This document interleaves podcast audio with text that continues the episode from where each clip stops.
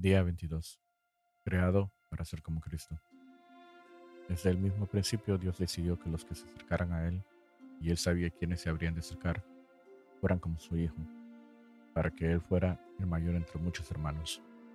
Romanos 8:29. Vemos a este Hijo y vemos el propósito original de Dios en todo lo creado. Colosenses 1:15. Usted es creado para ser como Cristo. Desde el comienzo, el plan de Dios fue crearnos a semejanza de su Hijo Jesús. Este es nuestro destino y el tercer propósito de nuestra vida. Dios anunció su intención en la creación. Entonces Dios dijo, hagamos a los seres humanos a nuestra imagen y semejanza. En toda la creación, todos los seres humanos fuimos hechos a la imagen de Dios. Esto es un gran privilegio nos dignifica. No sabemos todo lo que abarca esta frase, pero sabemos que incluye algunos aspectos. Como Dios, somos seres espirituales. Nuestros espíritus son inmortales y perdurarán más que nuestros cuerpos terrenales. Somos intelectuales. Podemos pensar, razonar y resolver problemas. A semejanza de Dios, nosotros nos relacionamos, podemos dar y recibir amor verdadero. Y tenemos una conciencia moral. Podemos discernir el bien del mal, lo cual nos hace responsable ante Dios. La Biblia dice que todas las personas, no solo los creyentes, poseen una parte de la imagen de Dios. Por eso, el asesinato y el aborto son malos. Pero esta imagen está incompleta. El pecado la dañó y distorsionó. Por lo tanto, Dios envió a Jesús con la misión de restaurar la imagen completa que perdimos. ¿A qué se parece la imagen y semejanza completa de Dios? Se parece a Jesucristo. La Biblia dice que Jesús es la imagen exacta de Dios. Es la imagen visible del Dios invisible y es la fiel imagen de lo que es Él. A menudo, la gente cita la frase de tal palo, tal astilla, para referirse al parecido familiar. Cuando las personas ven mis características en mis hijos, eso me agrada. Dios quiere que también sus hijos sean a su imagen y semejanza. Su palabra dice que fuimos creados para ser como Dios, verdaderamente justos y santos. Permíteme expresar esto con toda claridad. Nunca llegarás a ser Dios, ni siquiera un Dios. Esa mentira orgullosa es la tentación más antigua de Satanás. Satanás le prometió a Adán y Eva que si seguían su consejo serían como dioses. Muchas religiones y la filosofía de la nueva era aún difunden esta mentira antigua de que somos divinos o podemos llegar a ser dioses. Manifestamos este deseo cada vez que intentamos controlar nuestras circunstancias, nuestro futuro y a las personas que nos rodean. Pero como criaturas, nunca seremos el Creador. Dios no quiere que llegues a ser un Dios. Él quiere que seas piadoso, que asumas los valores, las actitudes y el carácter propio de Él. La Biblia dice que adoptemos una manera enteramente nueva de vivir una vida moldeada por Dios, una vida que renovada desde dentro forme parte de su conducta, mientras Dios reproduce con toda precisión su carácter en nosotros. La meta final de Dios para tu vida sobre la tierra no es la comodidad, sino el desarrollo de tu carácter.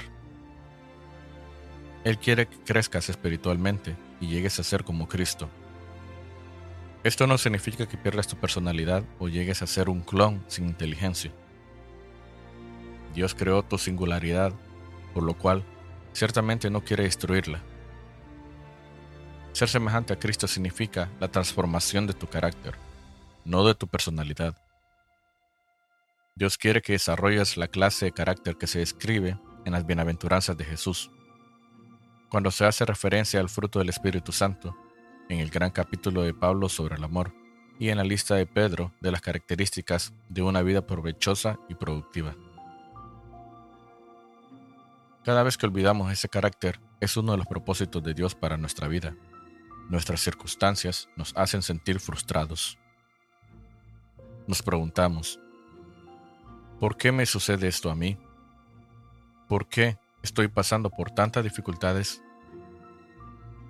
Una respuesta es que la vida está hecha para ser difícil. Eso es lo que nos permite crecer. Recuerda que la tierra no es el cielo.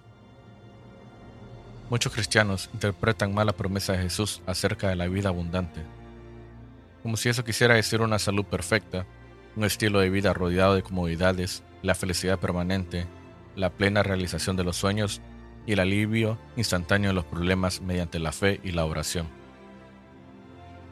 En pocas palabras, esperan que la vida cristiana sea fácil. Esperan el cielo aquí en la tierra. Esta perspectiva egocéntrica trata a Dios como un genio de una lámpara que simplemente existe para servirte en tu búsqueda egoísta de la realización personal. Pero Dios no es tu sirviente. Y si pretendes que la vida debe ser fácil, pronto te desilusionarás muchísimo o vivirás negando la realidad. No olvides nunca que la vida no gira en torno a ti. Existes para los propósitos de Dios no a la inversa. ¿Por qué habría de proporcionarte Dios el cielo en la tierra cuando Él ha hecho planes para darte algo mayor en la eternidad? Dios nos da nuestro tiempo sobre la tierra a fin de edificar y fortalecer nuestro carácter para el cielo. La obra del Espíritu de Dios en tu vida. La función del Espíritu Santo es producir el carácter de Cristo en ti. La Biblia afirma, Mientras el Espíritu del Señor obra dentro de nosotros, llegamos a ser cada vez más como Él y reflejamos su gloria más aún. Este proceso de transformarnos para ser más como Jesús se llama santificación y es el tercer propósito de tu vida sobre la tierra. No puedes reproducir el carácter de Jesús si dependes de tu propia fuerza. Las resoluciones de año nuevo, la fuerza de voluntad y las mejores intenciones no son suficientes. Solo el Espíritu Santo tiene poder para hacer los cambios que Dios quiere efectuar en nuestras vidas. La Escritura dice, Dios es quien produce en ustedes tanto el querer como el hacer, para que se cumpla su buena voluntad. Día 22. Creado para ser como Cristo. La sola mención del poder del Espíritu Santo basta para que muchas personas piensen en demostraciones milagrosas y emociones intensas. Pero la mayor parte del tiempo, ese poder es liberado en tu vida de una manera tranquila y discreta, de modo que ni siquiera eres consciente de él ni lo percibes. A menudo, Dios nos llama la atención con un suave murmullo. La semejanza con Cristo no se produce por imitación, sino porque Cristo mora en nosotros. Permitimos que Cristo viva a través de nosotros, porque este es el secreto. Cristo vive en ustedes. ¿Cómo sucede esto en la vida real? Por medio de las opciones que escogemos. Dadas las situaciones, escogemos hacer lo correcto y luego confiamos en que el Espíritu de Dios nos dará su poder, amor fe y sabiduría para lograrlo. Dado que el Espíritu de Dios vive dentro de nosotros, estas cosas siempre están disponibles si se lo pedimos. Debemos cooperar con el trabajo del Espíritu Santo. A lo largo de la Biblia vemos expresada una verdad muy importante. El Espíritu Santo libera su poder en el momento en que das un paso de fe. Cuando Josué se enfrentó con una barrera infranqueable. Las aguas desbordadas del río Jordán solo retrocedieron después que, en obediencia y fe, los líderes entraran en la impetuosa corriente. La obediencia libera el poder de Dios. Dios espera que actúes primero. No esperes hasta que te sientas poderoso o seguro. Sigue adelante, pese a tu debilidad, haciendo lo correcto a pesar de tus temores y sentimientos. Así es como cooperas con el Espíritu Santo y es como se desarrolla tu carácter. La Biblia compara el crecimiento espiritual con una semilla, un edificio o un niño en crecimiento. Cada metáfora requiere una participación activa. Las semillas deben ser plantadas y cultivadas. Los edificios deben ser construidos. No surgen de la nada.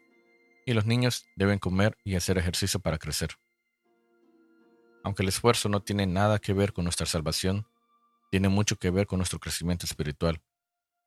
Por lo menos ocho veces en el Nuevo Testamento se nos dice que hagamos todo esfuerzo en nuestro crecimiento para llegar a ser como Jesús. Uno no se sienta simplemente a esperar que suceda.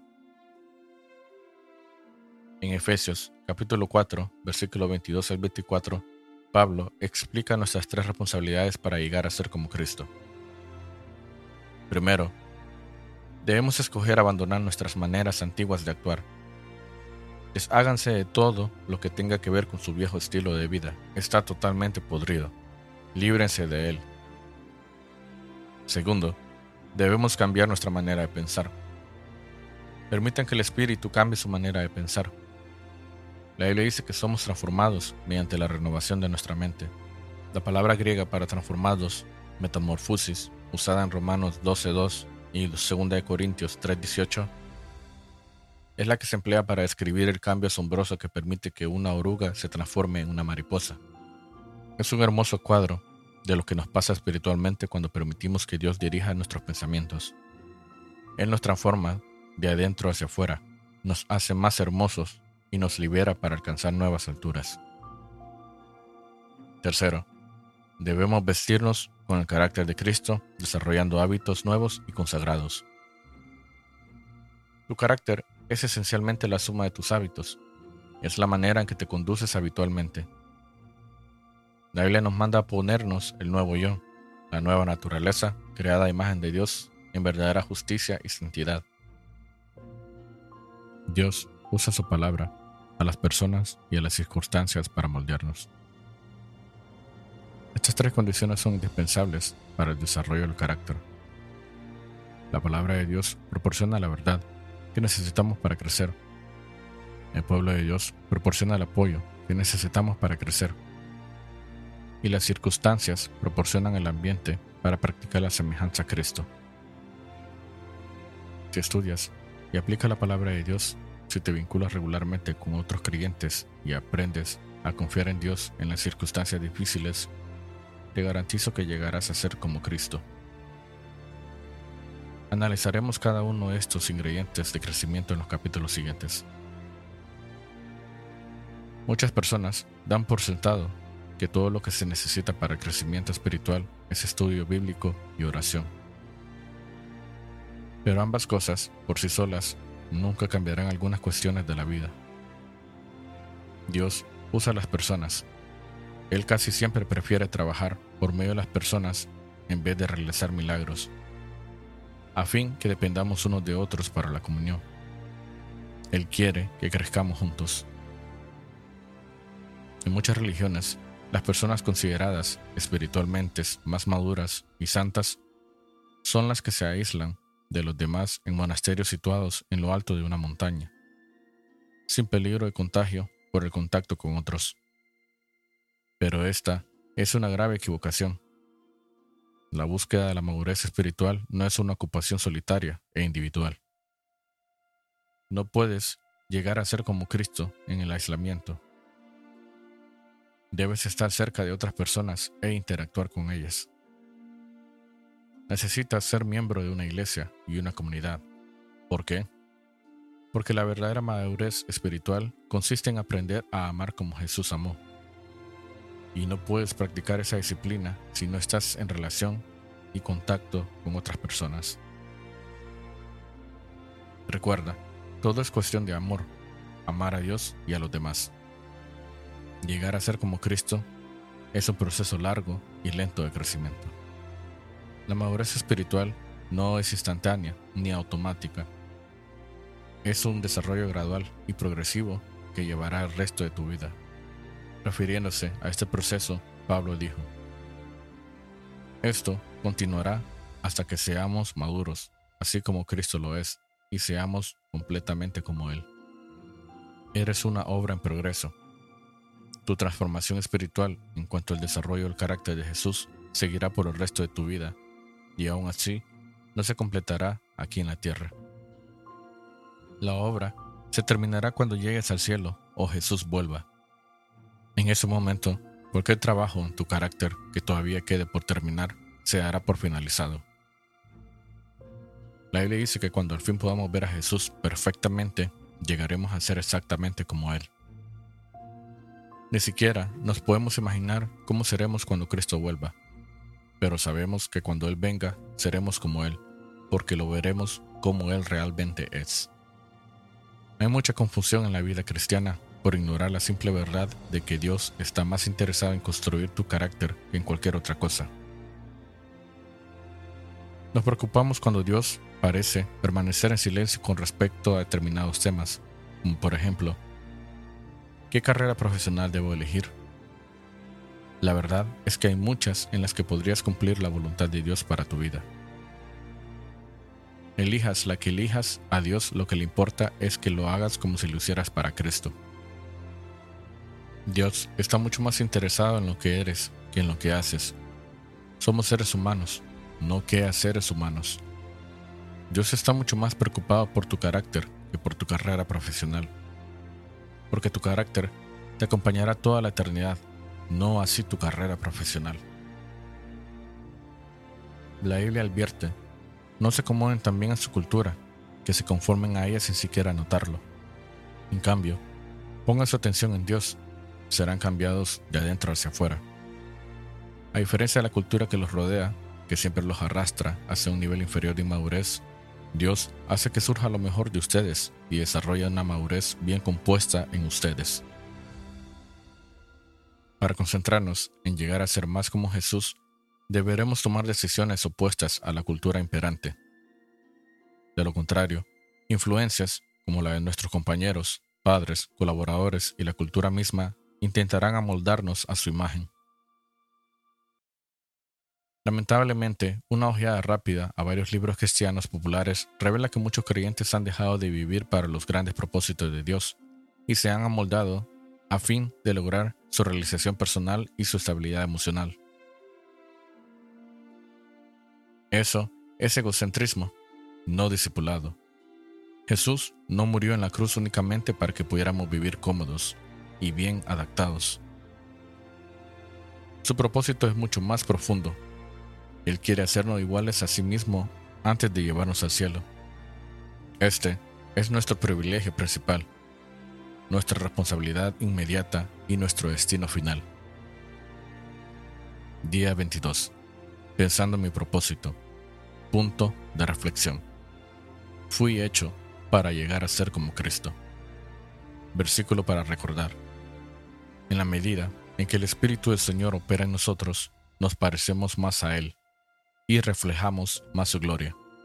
Según de Corintios 3:18. Pregunta para considerar. ¿En qué área de mi vida necesito pedir el poder del Espíritu para ser como Cristo hoy?